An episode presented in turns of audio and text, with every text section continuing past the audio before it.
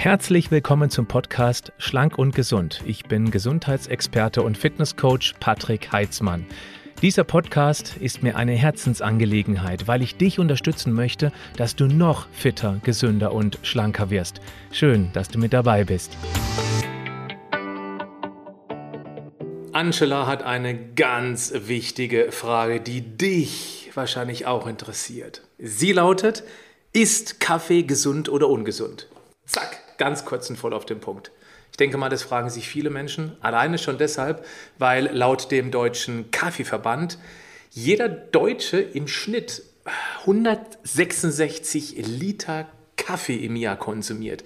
Das sind also ungefähr 0,5 Liter pro Tag. Das ist, jetzt mal abgesehen von Wasser, das beliebteste Getränk. Und jetzt ist eben die Frage, ist es ungesund? Oder gesund. Und da gleich vorneweg, das ist echt umschritten. Es gibt einen ehemaligen Cheftoxikologen aus den USA, der sagte einmal, dass Kaffee 1000 Wirksubstanzen hat, von denen 500 ungesund sind und 500 gesund. Also je nachdem, in welchem Kontext, unter welchen Voraussetzungen und natürlich auch bezogen auf die Menge, kann es eben gute oder schlechte Eigenschaften haben. Die möchte ich heute in dieser Session, du fragst, ich antworte, mal ein bisschen näher erläutern. Also, wir schauen mal auf die Vor- und Nachteile des Kaffees. Ein ganz großer Streitpunkt beim Kaffee ist ja das Koffein. Und damit fangen wir an, denn das vorneweg, Kaffee hat noch wesentlich mehr Wirkstoffe drin, auf die wir im Detail gar nicht eingehen können. Ich habe gerade eine Zahl von 1000 genannt und das ist bestimmt auch nur eine willkürliche Zahl, weil möglicherweise sind noch viel mehr irgendwelche Stoffe drin, von denen die meisten noch niemals irgendwie beforscht worden sind. Also, das Koffein ist immer so letztendlich das, worum es eigentlich in der Regel geht. Chemisch gesehen ist es ein Alkaloid, das ist jetzt nicht wirklich relevant, aber für die ganzen Streber unter euch, dass es einmal gesagt worden ist. Es wird aus den Samen des Kaffeestrauchs gewonnen. Und äh, Koffein kommt aber letztendlich auch in über 60 anderen Pflanzen vor, wie zum Beispiel im Teestrauch oder Guarana. Da ist es auch an Ballaststoffe gebunden, was eben die Wirkverzögerung erklärt, aber eben auch hinten raus diesen länger anhaltenden ähm, erfrischenden Effekt, sagen wir es mal ganz vorsichtig. Dann auch den Matebaum und auch in Kakaopflanzen und in bestimmten Bohnensorten ist es ebenfalls drin. Wo es auch mit beigemengt wird, sind in einigen Medikamenten. So, wenn Pflanzen ein Koffein produzieren, dann hat es nicht die Aufgabe, damit sie uns einen Gefallen tun, sondern es muss irgendeine Wirkung haben. Und das hat es auch. Denn Koffein ist ein ganz natürlicher Insektenschutz. Man muss sich vorstellen, wenn Pflanzen sich gar nicht schützen könnten gegen Fraßfeinde, Insekten, Tiere und uns Menschen, dann würden sie schlichtweg irgendwann weggefressen sein. Also sich gar nicht so schnell wieder reproduzieren, dass sie praktisch, ja, also immer mehr, sie würden immer schneller letztendlich dann weggegessen werden, als sie sich reproduzieren könnten. Und deswegen hat es in dem Fall bei der Kaffeebohne oder beim Kaffeestrauch ist eben dann das Koffein, was sie von Insekten zumindest fernhält. Im menschlichen Körper, da wirkt Koffein als eine psychoaktive Substanz und die erregt das Zentralnervensystem, also es hat einen Einfluss auf die Katecholamine, auf die Stresshormonachse und das ist ja einer der Effekte, warum es eben uns auch schnell frisch macht. Aber was der eigentliche Effekt ist, warum es uns wach hält, das werde ich nachher noch mal ein bisschen genauer erklären. Die Wirkung vom Koffein setzt ungefähr nach 30 bis 45 Minuten nach dem Verzehr ein und hält dann ungefähr na, zwischen drei und fünf Stunden an. Das hängt natürlich auch davon ab, wie gefüllt der Magen ist. Also wenn du morgens auf leeren Magen einen schwarzen Kaffee ohne Zucker, ohne Milch trinken würdest, dann ist es bestimmt schneller vorhanden. Das Koffein im Blut wird durch den Dünndarm aufgenommen und gelangt von dort aus im Blutkreislauf, als wenn du eben eine fettige Mahlzeit gegessen hast und eben dann danach als Nachtisch sozusagen noch einen Kaffee trinken würdest. Ja, das ist natürlich auch ein großer Unterschied.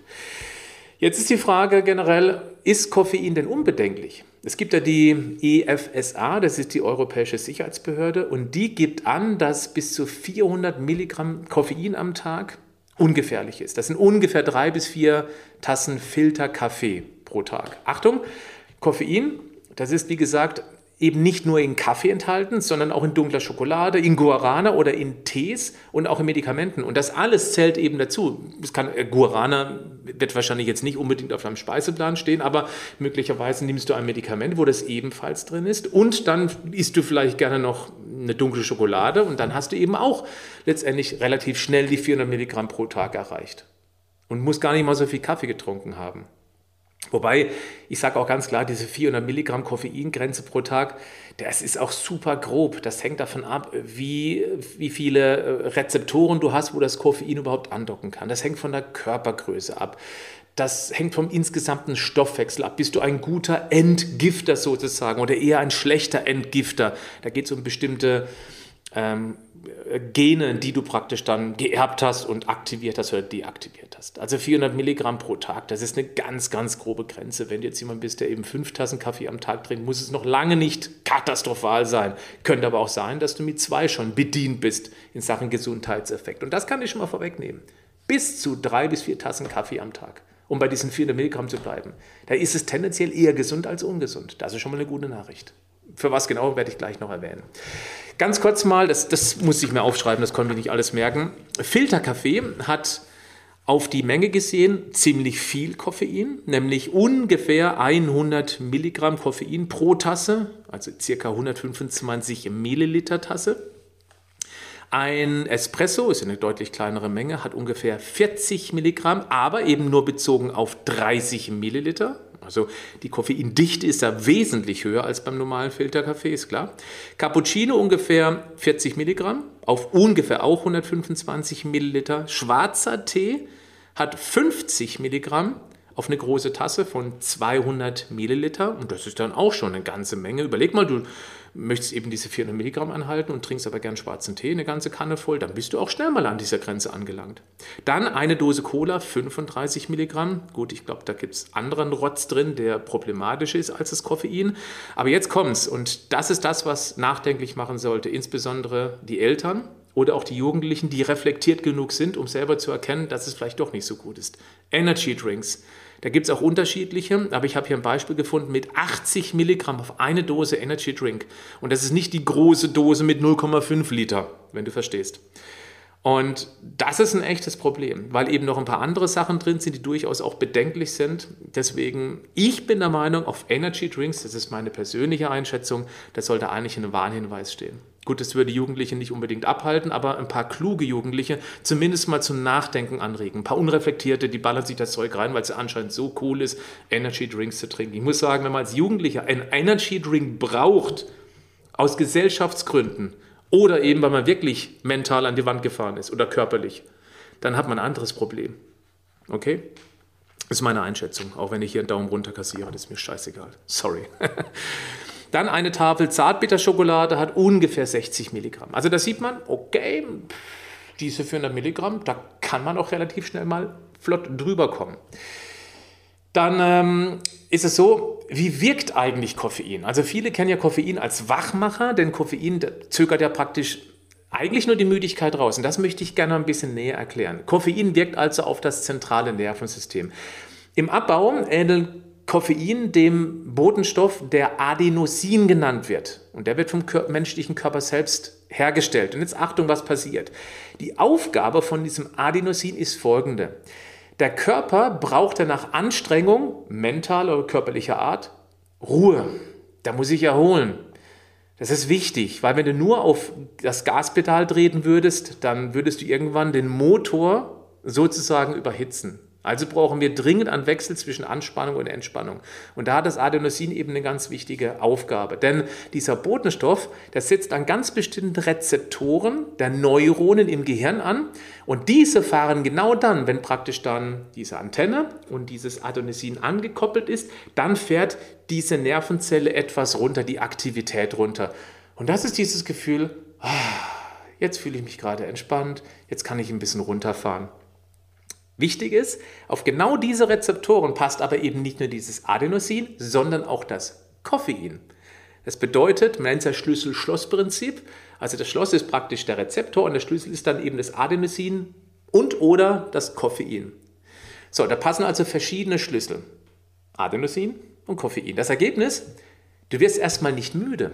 Das bedeutet, wenn einige Rezeptoren dann da das Koffein andockt, dann fahren die nicht runter, sind aber belegt. Und dann kann der Körper nicht mehr runterfahren und fährt weiter auf Hochtouren. Und das ist so die hauptsächliche Wirkung des Koffeins. Dann kommt aber noch was mit dazu, denn das habe ich vorhin kurz erwähnt, es kitzelt auch die Stresshormonachse. Das heißt, zeitgleich wird eben auch Adrenalin, Noradrenalin in kleinen Mengen ausgeschüttet. Und das ist genau der gegenteilige Effekt von diesem Adenosin. Das heißt, der Körper, der wird in eine Fight-or-Flight-Situation versetzt. Das bedeutet, da gibt nochmal so richtig Gas. Also wirkt Koffein von zwei Ecken her. Auf die Stresshormonachse und es verhindert eben, dass eben dieser beruhigende Bodenstoff Adenosin an diesen entsprechenden Rezeptoren andocken kann. So. Ja, was sind die Vorteile von Kaffee? Also, ja, es ist schwierig, weil Vorteile, Nachteile, die kann man immer so gegeneinander ein bisschen aufwiegen. Kaffee hat also nicht nur die eben genannten negativen Wirkungen, weil letztendlich ist das eine negative Wirkung, wenn du deinen natürlichen ähm, Stress- und Entspannungsrhythmus da außer Gefecht setzt. Es hat auch noch die positive Wirkung zum Beispiel auf die verbesserte Fettverbrennung. In Bildern gesprochen, Koffein prügelt sozusagen die Fettzellen aus den Fettspeichern raus, damit die eben mehr in diesen Verbrennungsprozess involviert werden können. Das heißt aber nicht, dass Kaffee allein getrunken, das Koffein die Fettverbrennung unterstützt. Es ist nur ein, ich treibe freie Fettsäuren raus oder ich mache sie zu freien Fettsäuren, um eben dann letztendlich durch hoffentlich mehr Sport und eine leicht unterkalorische ähm, Unterdeckung letztendlich dann die Fettverbrennung anrege. Ja? Also das, das, so wirkt sich das auf die, auf die Fettverbrennung aus. Dann das zweite ist, es kann auch die Autophagie einschalten. Ganz kurz, Autophagie ist praktisch der Zustand, in dem sich deine Zelle quasi reinigt und aufräumt. So kann man das wunderbar bildhaft verpacken. Durch Substrate, die in der Zelle reingepackt werden und verarbeitet werden, entsteht sozusagen Stoffwechselmüll, bestimmte Reste von Eiweiße beispielsweise. Und wenn von außen nichts mehr in die Zelle reinkommt, dann fängt die Zelle an, eben das nochmal zu verwerten. Recyceln, ich glaube, das ist auch ein schönes Wort dafür. Und da hilft tatsächlich auch Koffein. Und wenn man das sogar noch mit Fasten kombiniert, also intermittierendem Fasten, es gibt Menschen, denen liegt das, andere nicht. Ich mag es an mir persönlich nicht, weil ich ohnehin nicht so wahnsinnig viele Kalorien esse und dann müsste ich alles in acht Stunden reinpressen. Deswegen lasse ich es. Ähm, aber dann kann es eben helfen, wenn man beispielsweise, also in der Fastenzeit, während wir eigentlich nichts an Kalorien zu uns nehmen, da ist Kaffee ohne Milch und Zucker selbstverständlich durchaus hilfreich, sogar diesen Autophagie-Effekt nochmal etwas zu verstärken. Was als dritter positiver Effekt genannt werden sollte, ist, es wirkt wie ein leichtes Schmerzmittel. Insbesondere bei Kopfschmerzen, da kann Koffein Abhilfe schaffen. Aber Achtung, das muss man auch umdrehen. Es kann durchaus sein, dass man in einer gewissen Abhängigkeit vom Koffein steht und wenn man länger eben kein Koffein mehr zuführt, dass genau dadurch eben dann möglicherweise Kopfschmerzen entstehen. Beim einen mehr, bei der anderen weniger. Also das ist auch wieder sehr individuell.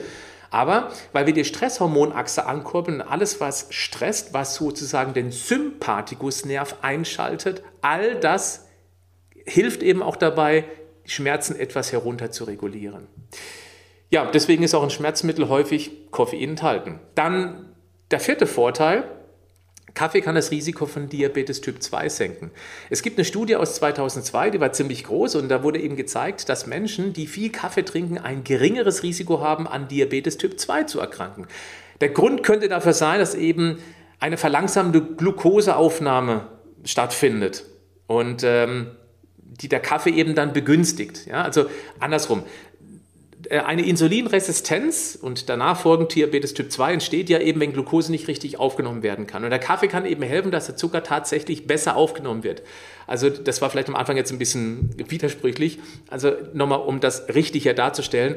Es hilft für eine bessere Glukoseaufnahme. Und das ist gut, weil eben dann die Bauchspeicheldrüse weniger Insulin benötigt und somit eben dann nicht permanent nachproduzieren muss im Vergleich zu jemandem, der zum Beispiel keinen Kaffee trinkt. Also wer Diabetes Typ 2 hat und gerne mal ein Tässchen Kaffee trinkt, keine Frage, es gibt so viele andere wichtige Ansätze bei Diabetes Typ 2. Das heißt nicht, okay, jetzt fange ich an Kaffee zu trinken, alles wird gut. Das ist natürlich Bullshit. Aber es ist ein Baustein mehr, der helfen kann, eben Diabetes Typ 2 zumindest in die richtige Richtung zu tendieren zu lassen. Dann ist, eine, ist Kaffee generell eine wunderbare Quelle für Antioxidantien. Ist mal fernab vom Koffein.